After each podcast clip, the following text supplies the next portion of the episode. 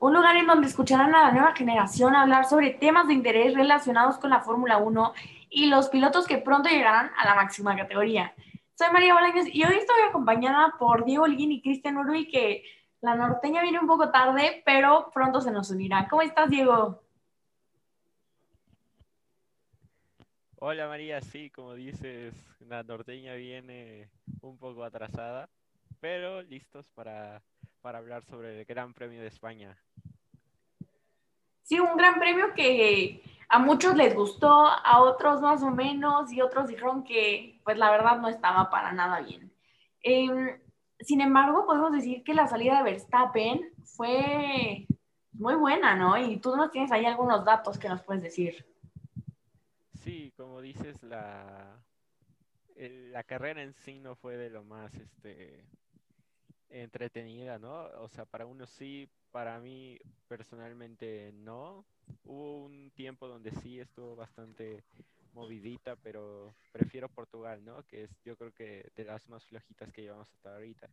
Y sí, como dices, la salida de Verstappen yo creo que fue el momento como que esperado por todos, ¿no? Eh, hay que destacar que este fin de semana Hamilton eh, se llevó su pole número 100, así que pues como es casi costumbre, o sea, como es casi siempre, eh, salía desde la pole del lado izquierdo de la, de la trazada ideal, si se puede decir así. Y entonces Verstappen sale del lado sucio, que es como normalmente lo hace, ¿no? Sí.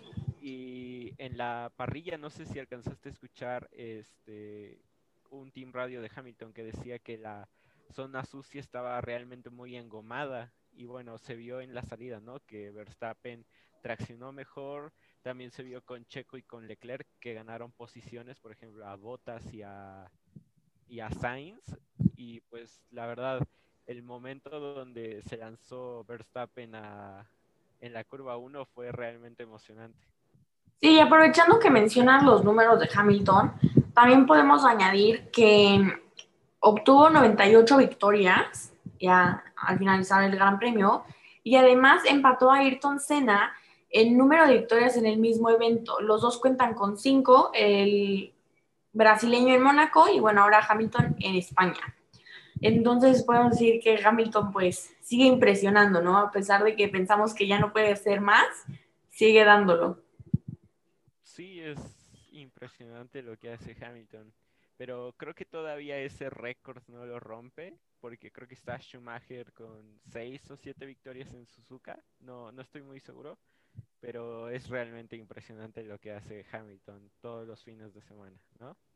Sí, claro. Em, bueno, y en, la salida esta que, que mencionas, muy importante para la parte posterior de la carrera, fue una penalización para Pierre Gasly por haber iniciado sobre la línea blanca, bueno, no sobre, un poquito delante de la línea blanca, em, que es en donde se ubican los monoplazas normalmente que tienen que iniciar, por lo que tengo entendido, con las llantas sobre la línea amarilla que está un poquito más atrás.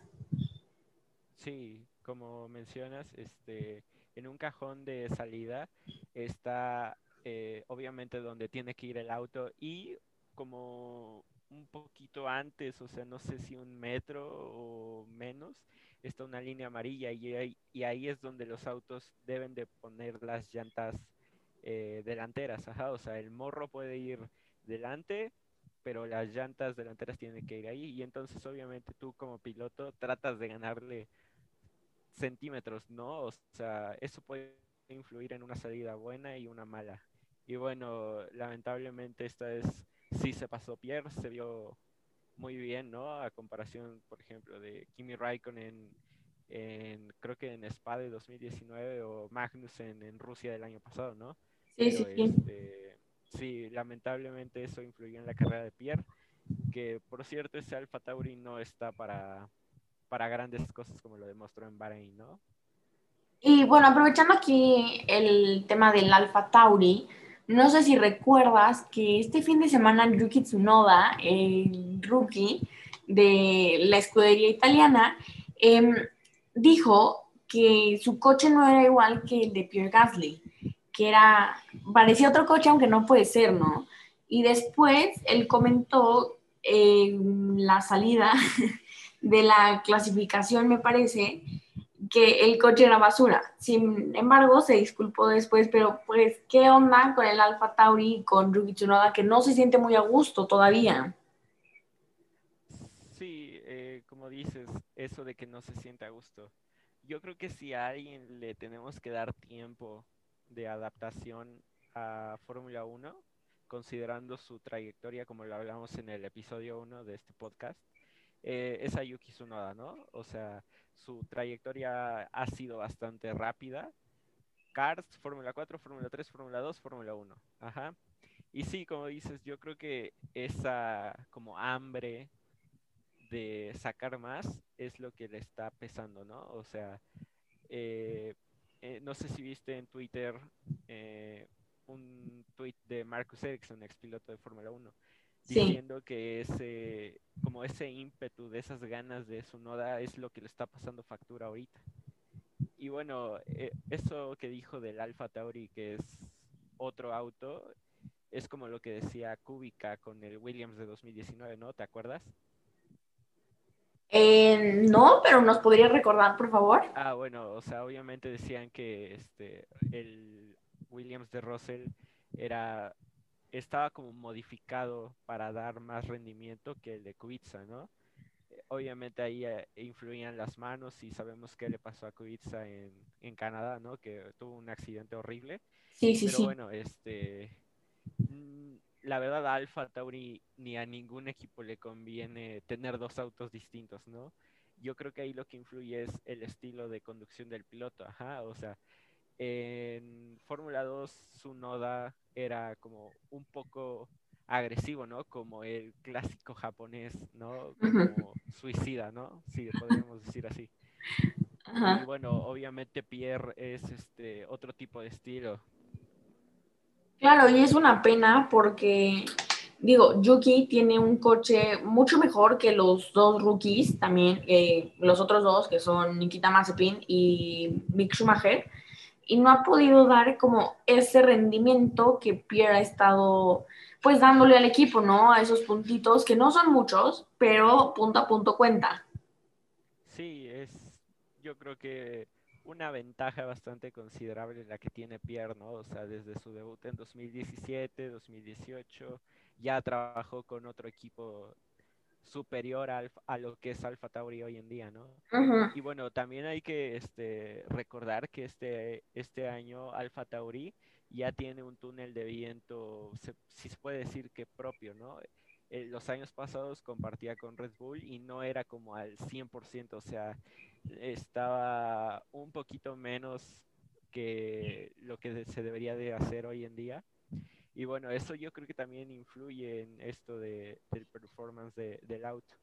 Y bueno, sí, claro. Eh, ajá, y como, y como dices, este, eh, también obviamente como todo auto tiene fallas y se vio en la en la en el abandono de su noda en la curva 10, ¿no? Que se apagó el auto, el equipo le decía no te bajes, ya estaba quitando el volante, le dijeron que lo volviera a intentar y pues finalmente abandonó. Eso me sonó un poco a Alonso, no recuerdo bien la carrera en donde en donde se le apagó y le decían inténtalo y le decían no, yo ya lo intenté y bueno, ya saben, Fernando Alonso siendo Fernando Alonso, ¿no? sí. Eh, pero bueno, les vamos a dejar una encuesta en nuestro Instagram, arroba podcast full throttle, para que voten ustedes si quieren que Diego nos dé unas clases de las, del aspecto técnico de la Fórmula 1. Entonces, vayan a votar. Eh, y ahora que estamos tocando el tema de los equipos top, como lo son Red Bull y Mercedes en este año, se le anda acercando un poco Ferrari, pero bueno, nos quedaremos con los dos primeros. Eh, esta rivalidad entre Max Verstappen y Mercedes, porque no quiero sonar mal, no quiero que me linchen ni que me tiren hate, pero pues parece que es Max solo, ¿no? Contra Hamilton y contra Bottas.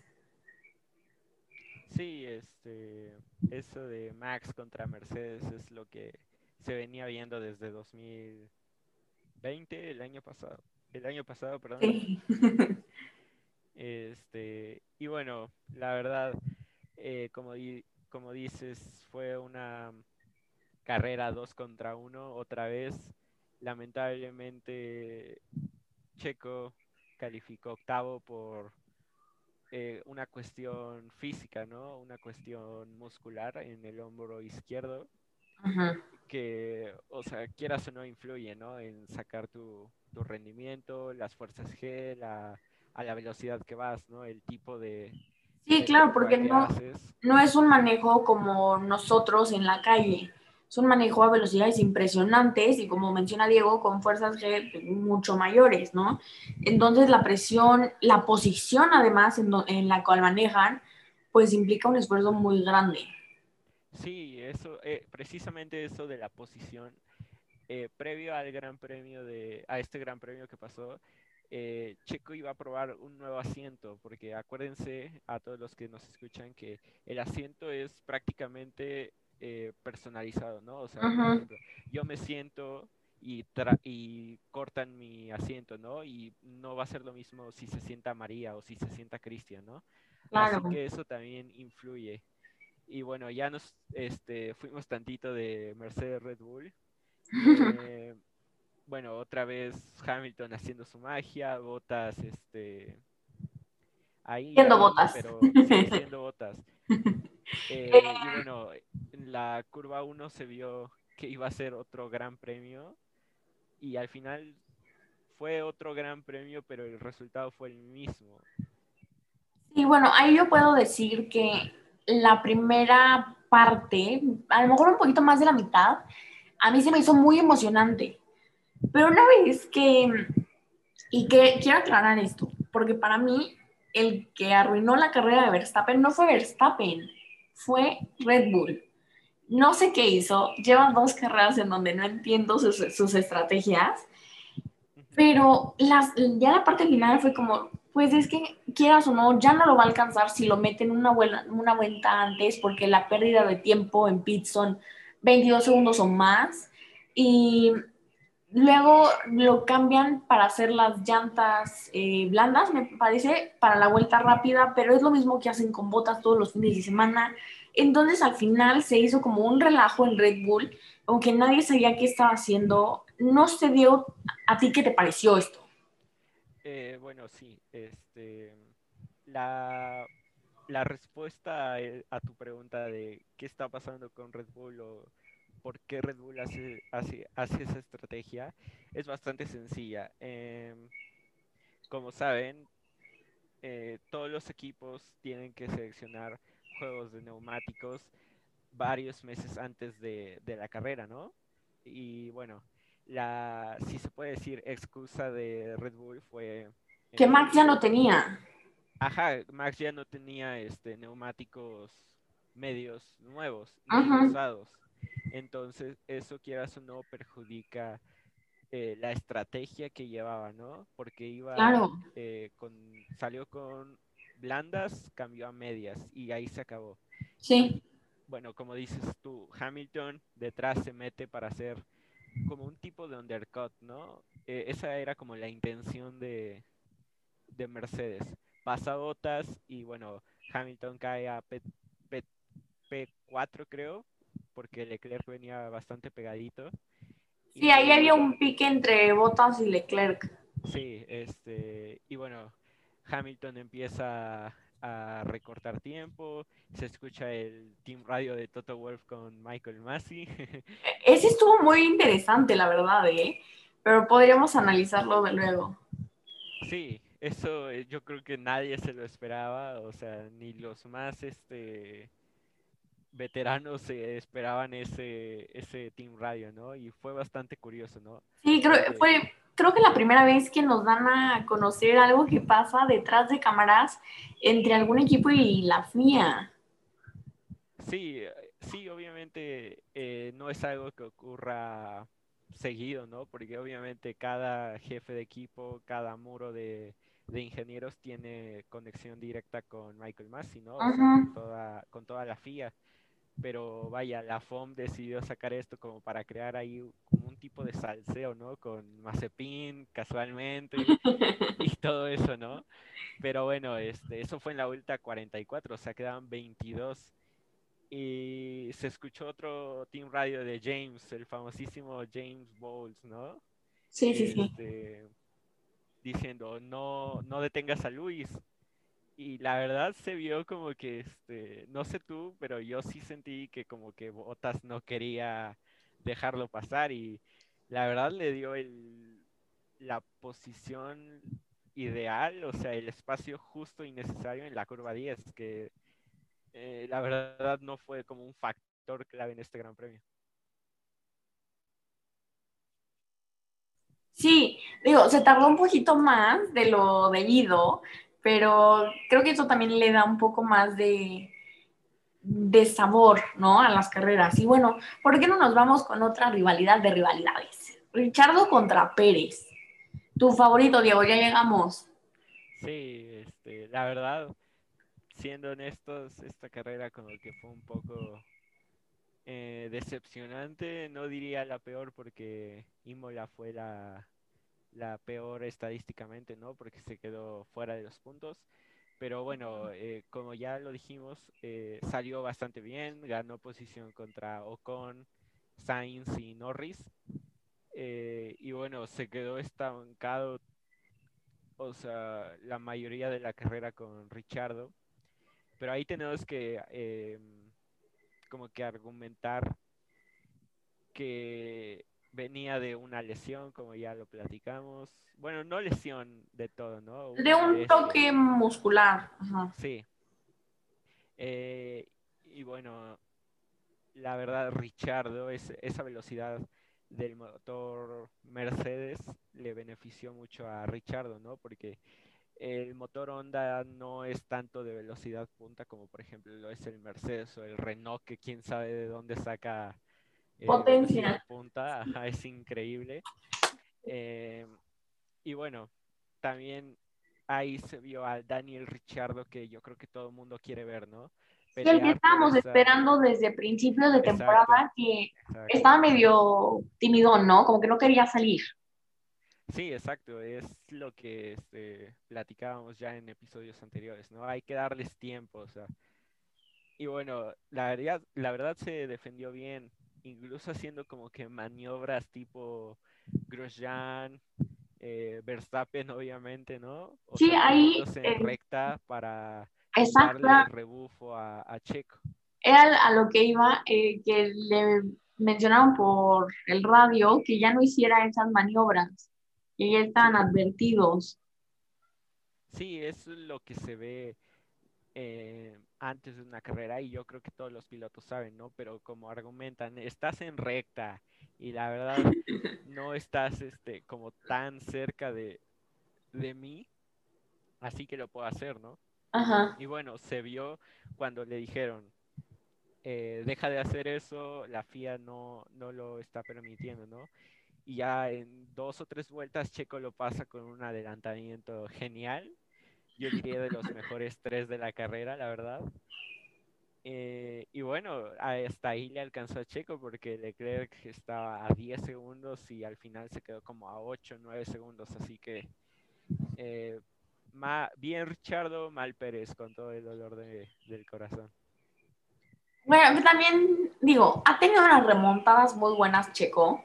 Y su victoria, por ejemplo, ¿no? Sí. Em, creo que todavía les queda a los que cambiaron de equipo, a los rookies, algo que aprender de, la escudería donde llegaron. Checo de Red Bull, Richardo de McLaren, Alonso, Alpine, ya sabes, ¿no?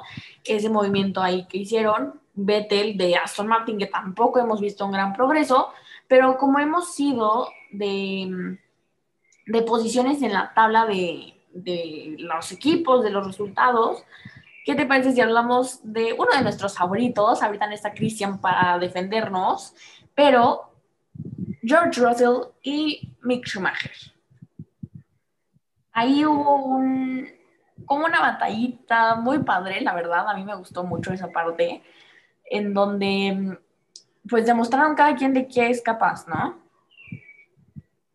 Sí, la verdad ahí yo tengo muy poco, si no, si no es que nada que argumentar. O sea, la verdad es bueno que peleen, pero la verdad la diferencia de un Williams y un Haas es, es sí un poco distinta, pero al fin, o sea, están fuera de puntos, pero como dices tú, ahí hay como un pique ya, ¿no? Pero la verdad eh, me entretuvo más, no sé, por ejemplo, la lucha de, de los Alpine contra los McLaren, ¿no? Contra Norris, contra Sainz, contra eh, contra Alonso, ¿no? Que yo creo que es también un tema bastante triste este fin de semana. Pero bueno, esperemos que, que George pueda, no sé si sacar un punto la carrera que viene, que es donde prácticamente es imposible adelantar. Y bueno, a Mick, ¿qué le podemos pedir? Hace lo que puede con ese Haas. Sacar más de 50 segundos a, a Mazepin, ¿no? Y hablando de aplausos para Mick por a sacar esa gran diferencia contra su equipero, que es con quien realmente se puede medir por el coche. Em, también aplausos para George Russell porque estuvo en los puntos por unas vueltas. me parece que fueron con seis vueltas para terminar el Gran Premio. Entonces es un gran progreso tanto para el piloto como para el equipo. Sí, no, eso que dices de Russell fue cuando fue el safety car de Sonoda, porque Williams hizo una doble parada. Eh, ambos pusieron medios y la verdad estuvieron rodando la primera parte de la carrera en los puntos, ¿no? O sea, sexto, séptimo Russell, octavo, noveno Latifi. Sí, sí, fue una estrategia bastante buena, la verdad, pero bueno, el rendimiento de Williams, eh, la conservación de neumáticos de parte de ambos no es todavía la adecuada. Pero bueno, o sea, fue un avance eh, bueno para Williams y, bueno, perdieron contra, contra Alfa Tauri, contra los McLaren, contra Sainz, que estuvo más despegado de Leclerc. Eh, y bueno, esperemos que, como ya dije, eh, no sé si a Latifi no creo que le alcance en Mónaco, pero a Russell, viendo que es un circuito que se le da bien, se le dio bien en Fórmula 2, esperemos que, que pueda sacar algo de ahí. Sí, claro. Y bueno, ahora que comentas de estas paradas de, ay, de Williams, ahí hubo unas paradas que pues, ¿qué te puedo decir, no? Primero, el problema con el monoplaza de Giovinazzi, de Antonio, en donde pues hubo confusión en el equipo, una terrible parada, pero a ver, Diego, ¿tú qué ¿Tú qué pensaste en este momento? Eh, bueno, fueron 35 segundos para ser exactos. Eh, una buena parada en lo que cabe, las llantas traseras y la delantera derecha, pero eh, la verdad es algo curioso, ¿no? Que vas a poner una llanta y esté como pinchada, porque eso fue lo que pasó, ¿no? Al final eso fue lo que dijo Alfa Romeo y lo que se dijo en la retransmisión de acá, ¿no? Eh, bueno, le pusieron llantas medias usadas, ¿no? Que él sí tenía un, un, un, juego. más. Ajá. Y bueno, eso yo creo que le pasó factura a Giovinazzi porque justamente cuando para, meten el safety car y queda último detrás de los Haas, pierde tiempo, vas con llantas usadas y bueno, sí, todo, todo un caos ahí. Influyó en su resultado, sí. Y luego, no sé si a ti te pasó, pero a mí me dio un infarto, un mini infarto. Cuando veo que salen los mecánicos de Williams con las llantas y de repente veo dos coches, o sea, hacia el lugar donde les corresponde y me acordé de George Russell y Valtteri Bottas en la última carrera del año pasado, se me paró el corazón por un momento. Pero a ellos no les fue tan mal, digo, dentro del promedio. Eh, George con 4.3 segundos de parada, la TD 3.2. Entonces no les fue tan mal. Creo que Williams ahí va mejorando. Ellos son uno de los equipos que se destacan por tener buenos, buenas paradas en los pits, ¿no? Sí, este, la verdad es junto con Red Bull este, los que más se destacan. Y bueno, como, como dices, no les quitó tanto tiempo por estar en safety car y ya como dijimos, le, salió bien esa jugada, pero al final terminaron eh, pagando, ¿no? Por su mal rendimiento. Sí, por supuesto, pero bueno.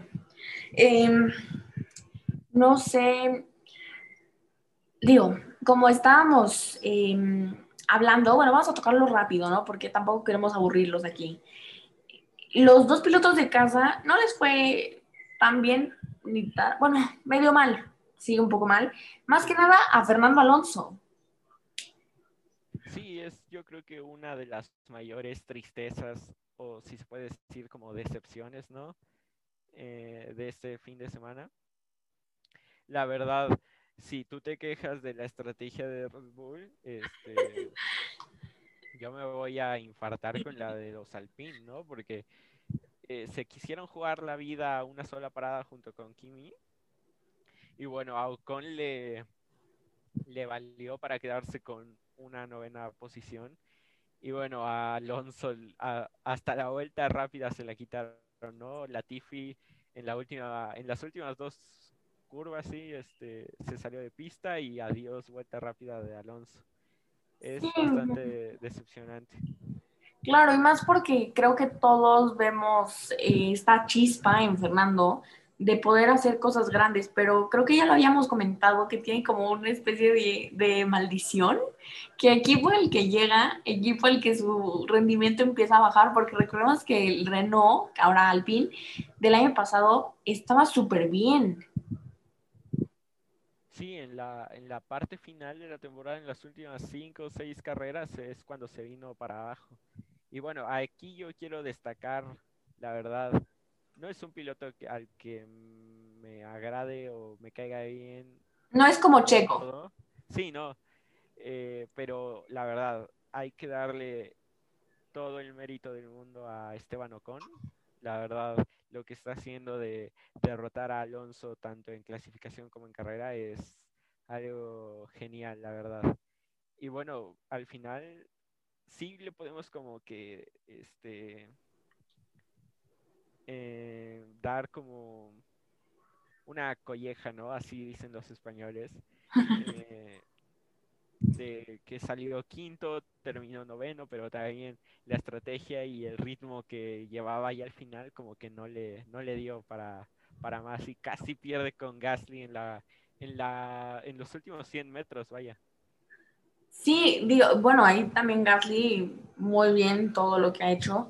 Y un aplauso para Ocon porque ha sorprendido esta temporada, por lo menos a mí. Yo pensé que Fernando lo iba a opacar totalmente sí, es algo realmente sorprendente hasta ahorita. Yo creo que es el piloto revelación de la, de la temporada. Y bueno, no sé si quieras hablar de, de algo más, este, de... Ah, de Sainz, ¿no? Es lo que estábamos diciendo del otro piloto de casa. Sainz dijo que le hubiera encantado ver una curva 5 con todas sus banderas, vaya, toda su afición, ¿no? Y bueno, lamentablemente solo entraron mil, mil este, espectadores, que por cierto, eh, varios de la varios de la página donde escribo, que por cierto vayan a verla, o sea, cubrimos noticias de todo, le tocó ir y bueno, bastante bonito este ir viendo cómo regresan los fans a, a las gradas. Sí, por supuesto, esperemos que toda esta situación mejore pronto para que mínimo puedan, puedan ir yendo unos pocos, porque claramente los pilotos extrañan al público y el público a los pilotos, ¿no? Tener esta interacción que no va a poder ser como antes, claramente al principio, pero poco a poco yo creo que, que podemos ir haciendo algo para regresar al automovilismo que tanto nos gusta. Y bueno, sí, sí no, por favor, Diego. Sí, eso es lo que justamente te iba a decir, que hay que ir poco a poquito para regresar. Perfecto. Y bueno, muchísimas gracias por escucharnos una vez más, esta vez hablando del Gran Premio de España. Em, me dio mucho gusto estar aquí otra vez contigo, Diego. Cristian no se puede unir, pero sé que les gustaría mucho saber que otra vez están aquí con nosotros. Sí, F por la norteña que no, que no llegó. Vayan todos a, a dejar un comentario. Fuera la norteña, queremos a alguien más. bueno, no olviden suscribirse en la plataforma que estén escuchando. Estamos disponibles en Spotify, Apple Music, SoundCloud y Google Play, al igual que en YouTube, porque ahí tenemos videos únicamente para YouTube. sí, este, vayan a darle este, un like, suscríbanse, eh, síganme a mí en TikTok, por cierto, y en Twitch. bueno, eh, estén atentos porque se vienen videos tanto para YouTube y podcast acá en, en Spotify y todo eso. O sea, muy lindos y esperemos que les gusten, ¿no? Que hasta el momento creo que está pasando eso, ¿no? Sí, claro, que les gusten porque la verdad nosotros nos divertimos mucho platicando y bueno, esperamos que ustedes se diviertan al igual que nosotros.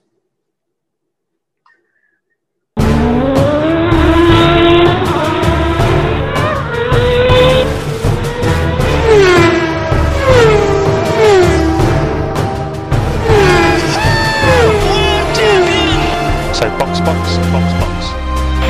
It's almost showtime. Good luck out there, mate.